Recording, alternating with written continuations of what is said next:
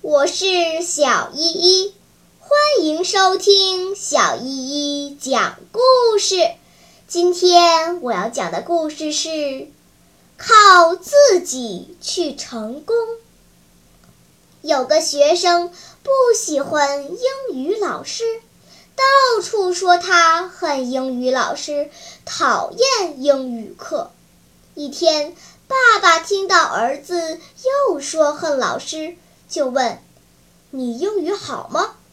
不好，怪不得你恨老师，因为你学不好，所以用恨老师来做借口。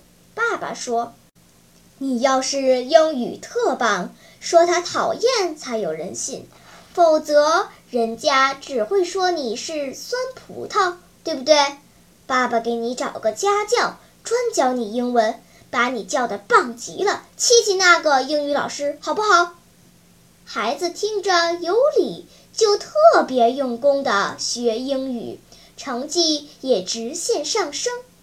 学期结束，爸爸又问孩子：“你现在英语棒了，可以去狠狠的批评那英语老师了，甚至可以去校长那儿告他教的不好了。”没想到儿子微微一笑：“爸爸，我不但不恨那个老师，反而喜欢他了，因为他对我越来越好。昨天还夸奖了我呢。”小朋友们，每个人都希望得到别人的重视，但是那得到应该是赢得，而不是莫名其妙的硬要别人对你刮目相看。